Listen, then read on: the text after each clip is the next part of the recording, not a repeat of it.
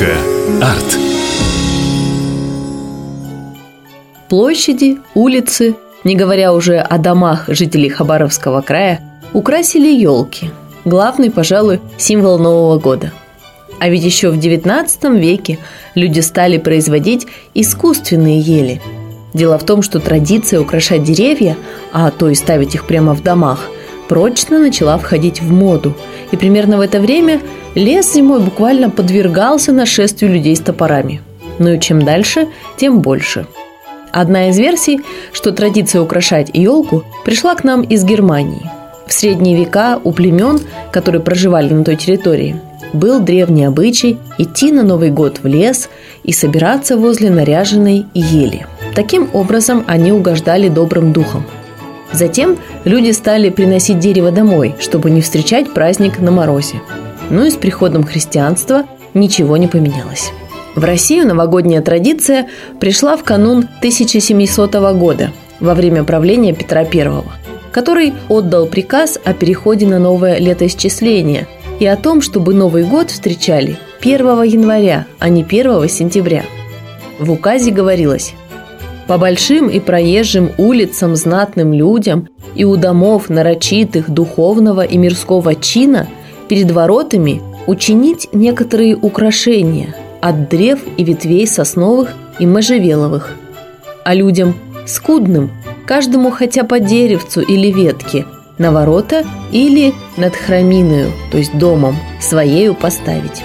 Кстати, после Петра этот указ исполняли только питейные заведения, которые перед Новым годом продолжали украшаться елками. По этим деревьям можно было познать кабак – Деревья стояли возле заведений вплоть до следующего года, накануне которого старые елки заменялись новыми.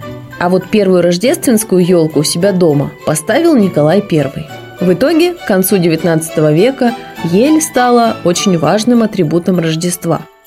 После Октябрьской революции дерево попытались запретить использовать в новогодних праздниках, так как она была символом царских обычаев – Однако в газете «Правда» 28 декабря 1935 года опубликовали статью «Давайте организуем к Новому году детям хорошую елку».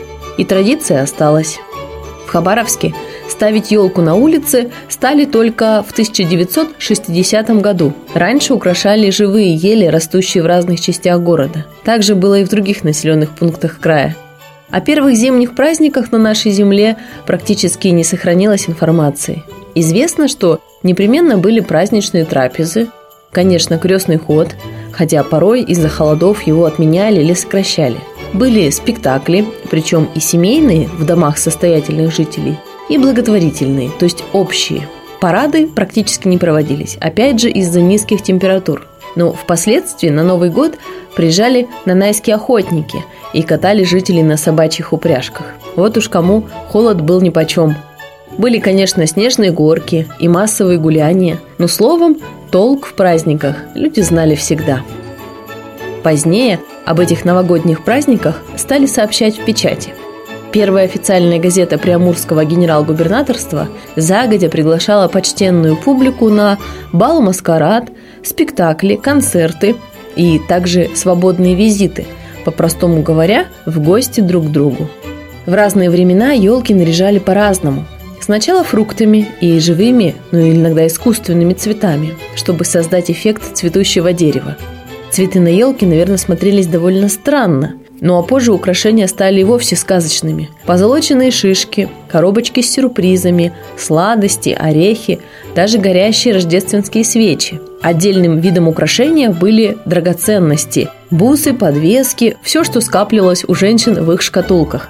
Потом добавились игрушки, сделанные своими руками. Женщины могли быть спокойны, их украшениями елку не наряжали, потому что стало достаточно игрушек из воска, картона, ваты, фольги и так далее. Конце XIX века на смену восковым свечам пришли электрические гирлянды, а сейчас, как мы знаем, практически все игрушки делают на заводах. Сегодня наши елочки сверкают, создают праздничное настроение и как бы нам говорят, ну, хоть ненадолго, почувствуй праздник. Прислушайтесь к ним. С праздником, дорогие слушатели!